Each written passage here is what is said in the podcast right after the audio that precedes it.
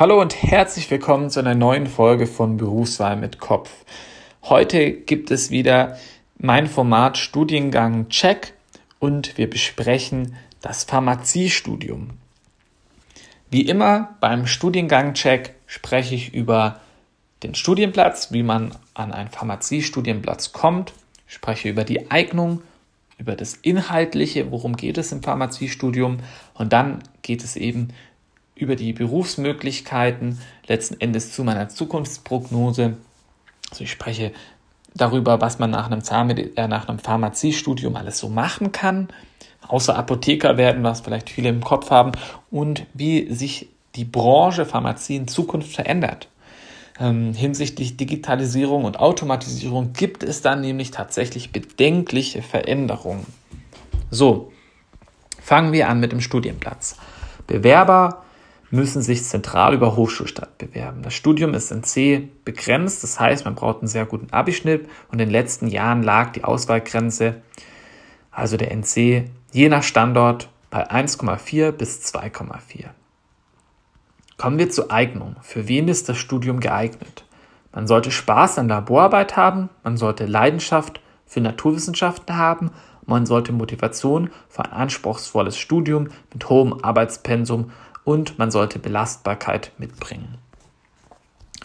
So, worum geht es im Pharmaziestudium? Im Pharmaziestudium erarbeitest du dir Wissen aus den Naturwissenschaften und der Medizin, um Medikamente mitsamt ihrer Wirkungsweise wirklich zu verstehen. Also das macht dann auch den ähm, Pharmazeuten von den Medizinern ja den Unterschied aus, denn die Pharmazeuten, die sind wirklich richtige Naturwissenschaftler, die haben das wirklich intensiv studiert und auch viel länger als die Humanmediziner und die wissen wirklich dann ganz genau, wie, ja, wie Medikamente entstehen, woraus sie zusammengesetzt sind und wie alles im Körper wirkt. Im Grunde lernt das der Humanmediziner auch, aber nicht in der Tiefe, in der der Pharmazeut das sich erarbeitet. Du lernst alles über die Erforschung von Arzneimitteln, also im Pharmaziestudium, und du lernst eben auch, ja, wie kommt ein pharmazeutisches Produkt, ein Medikament auf den Markt.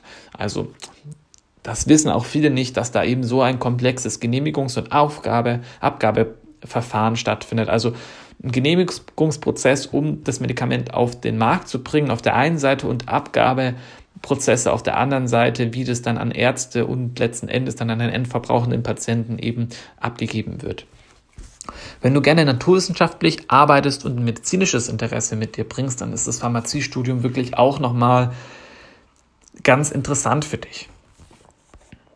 So, jetzt ähm, sprechen wir mal über die verschiedenen Berufsmöglichkeiten. Also als Pharmazie Absolvent, als Absolvent eines Pharmaziestudiums hast du die Möglichkeit, in der Pharmaindustrie zu arbeiten und das in allen Bereichen. Also du kannst, kannst im Vertrieb, im Einkauf, im Management arbeiten, im Projektmanagement.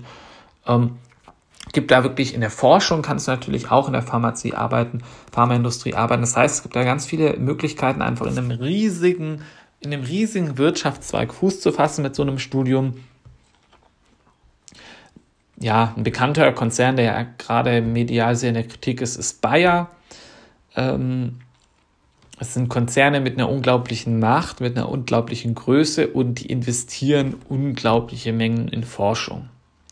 Man profitiert natürlich davon, dass viele Pharmakonzerne in der Schweiz und in Deutschland leben, äh, ansässig sind und so hat man natürlich viele Arbeitgeber. Dann kann man in der Forschung und Lehre an Universitäten oder an wissenschaftlichen Instituten arbeiten, die unabhängig sind. Man kann in der Unternehmensberatung arbeiten und pharmazeutische Konzerne oder Unternehmen beraten.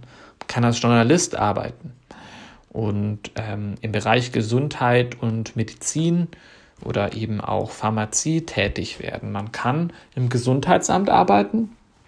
Dort braucht man auch Pharmazeuten.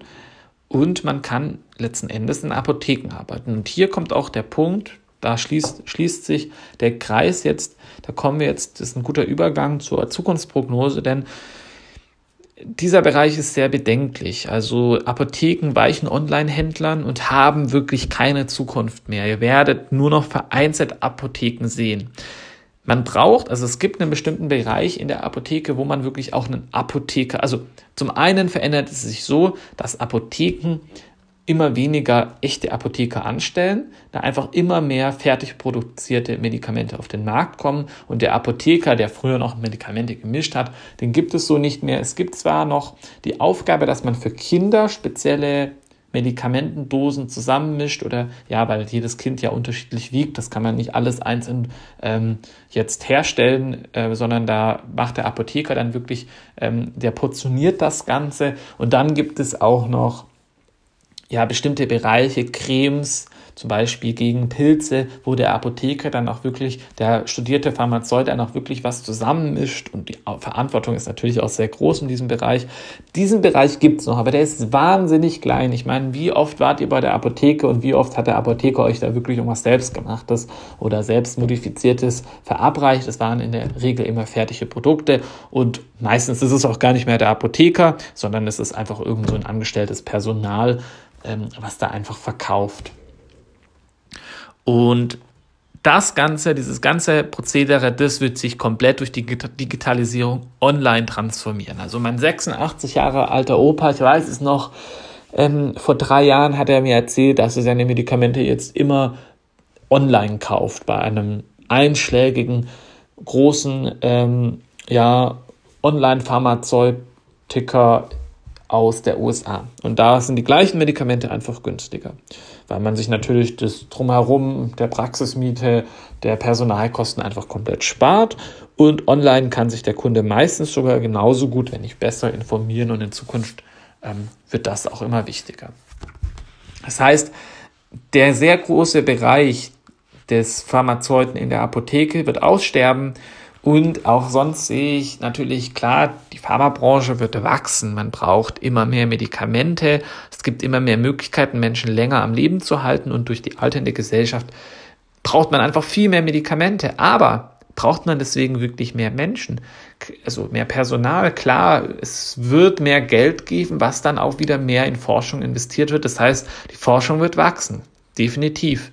Man wird mehr Menschen in der Forschung brauchen. Aber ansonsten bra braucht man in, dem, in diesen Unternehmen immer weniger Personal. Es wird immer weniger Personal benötigt werden durch die Digitalisierung.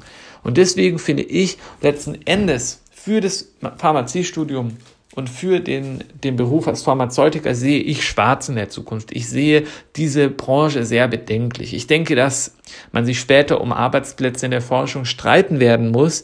Man, man arbeitet schon jetzt für sehr geringe Löhne und die werden wahrscheinlich noch sinken. Und ähm, außerdem konkurriert man natürlich auch noch mit Humanmedizinern, mit Zahnmedizinern, mit Biologen in der Forschung. Das heißt, ich sehe diesen mit Chemikern natürlich auch. Also nicht umsonst hat ja jetzt Bayer äh, den Chemie, den Agrarchemie-Konzern Monsanto gekauft, weil es eben Synergien gibt in der Forschung. So, meine Prognose für das Pharmaziestudium ist letzten Endes, letzten Endes bedenklich. Ich sehe keine Zukunft mehr in dem, in dem größten Arbeitsbereich des Apothekers, und auch in der Pharmaindustrie sehe ich jetzt keine gestiegenen, ja, Personal, keinen gestiegenen, gestiegenen Bedarf.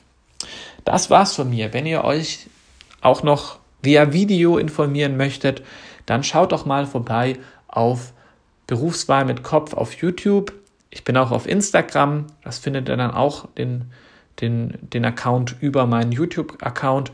Und wenn ihr euch jetzt für ein Human- oder Zahnmedizinstudium im Speziellen interessiert, dann schaut doch mal auf Marcel in Bulgarien, so heiße ich auf YouTube in meinem Zweitkanal, vorbei und da informiere ich euch ganz genau über die verschiedenen Möglichkeiten, wie man in C-frei, also auch ohne ein Spitzenabi, an seinen Studienplatz kommt. Das war's von mir. Bis zur nächsten Folge. Euer Marcel von Berufswahl mit Kopf.